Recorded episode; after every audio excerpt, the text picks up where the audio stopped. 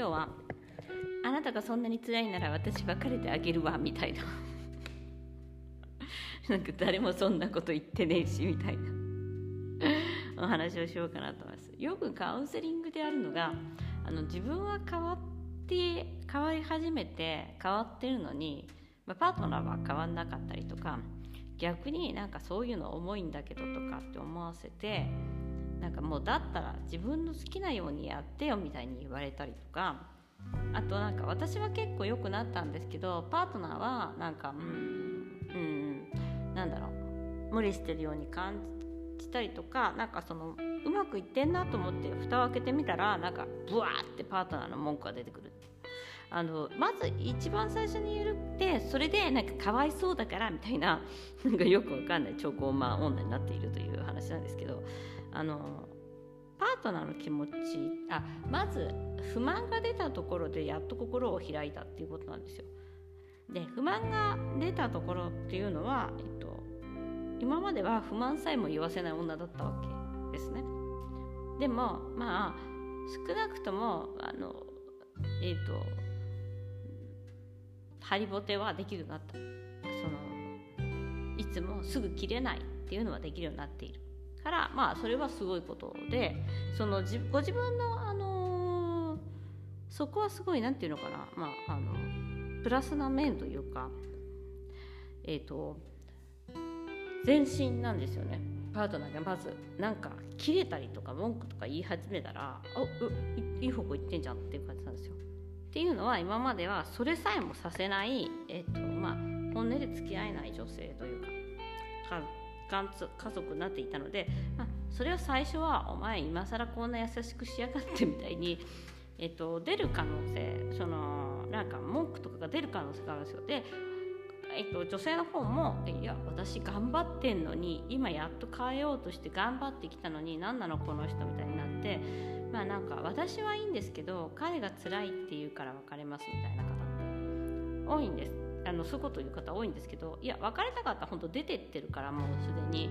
単なるごねてるだけなんですよ。で自分もやってたはずなんです。あなたが私のこと愛してくれないからもう別れる別れてもいいと思ってるのよとか言ってたはずなのに出てってないっていうことは別になんかただ単にその時は言いたかった。甘えたかった。みたいな感じなんですね。でも彼もやっとその甘えたかったっていうことをできるようになったパートナーはできるようになったじゃないかなと思います。ただまあそこで、えっと、自分を責めたりとかもうそのいうことはなくですね。あのまず大切なのがご自分の気持ちなのであの今のところは一緒にいるわけじゃないですか。それなのに別れてあげてもいいのよみたいな感じで勝手になんかそのお膳立てを立ててしまう人っていっぱいいるんですよ。なんかあなたが別れたいって言とか言ってないよみたいな。不満があるとは言ったけど別れたいとは言ってないよみたいな。感じなのに勝手にその、うん、彼の人生をコントロールできるコントロールしたいと思ってるんですねで彼が幸せであろうが不幸せであろうがパートナーがそれはあなたの問題ではないのであの自分をまず本当に幸せにするっていうことが大切でそこに、えっと、パートナーの反応を求めること自体がやはり間違っているわけです。で実際のご本人が楽しそうであればその時点でちゃんと見えてきますこのパートナー必要なのかなとかもう必要ないなとかえっとで自分で決めなきゃいけないのに相手がどうしてあの人別れようと思ってないんだろうみたいになっちゃうんですよ。もうそれはすごいあのご自分が別れたいのかどうかなのでパートナーの気持ちや、えーと、その状況っていうのはコントロールできないんですよね。なのでなんかそのコントロールできないものを本当に無理くりコントロールしてしまうのがそのあの別れたいからあの別れてあげるなんです別れたいと思ってる、ま、それお母さんじゃないですか。あなたがこれいいと思ってるからこれ買ってきたわよとかこれ作ったわよとかあなたのためを思って私あなたを苦しむ。人間っていうのは苦しむものですよ。そんな人と一緒にいて苦しむものだしそれぐらい自分で、えっと、解決する方法を見つけなきゃいけないです。でなんかこういや苦しいんだって言われたらそうなんだっていう。でも自分が苦しくなかったら私がこの全然苦しくない状況で彼が苦しいんだったらそれはもう2人の状況がうまくいくはずがないじゃないですか。だってそういう女性を求めてないのかもしれないし。でもそれをなんかまた見ないようにするんですよ。最初から自分の恋とか、えー、と恋愛してる時って自分の本当の気持ちを見ないわけです。隠すわけじゃないですか。で、まあ、セックスレスとかもよくあるんですけどいや結婚する前からセックスレスだからその時は自分の気持ちを隠していてセックスレスでも大丈夫？どうにかなる？っていうような形でえっ、とまあやっているわけ。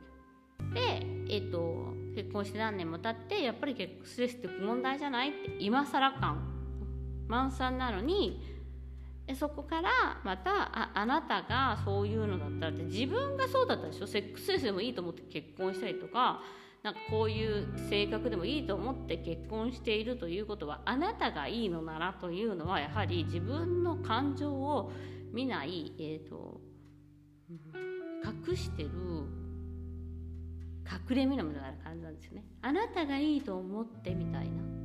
あなたのだからねあなたのためを思って離婚しますじゃなくて私は幸せになるために離婚しますじゃないと、まあ、これは結構あのなんだ優しくもないしですよね。優しくまず優しくないじゃないですか。自分に対しても相手に対しても。しかもなんか押し付けがましいっていうか。あなたがそうしたいんでしょ？みたいな。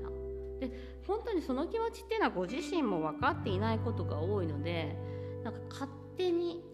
そうやってまた先回りをする空気を読む嫌われるみたいな。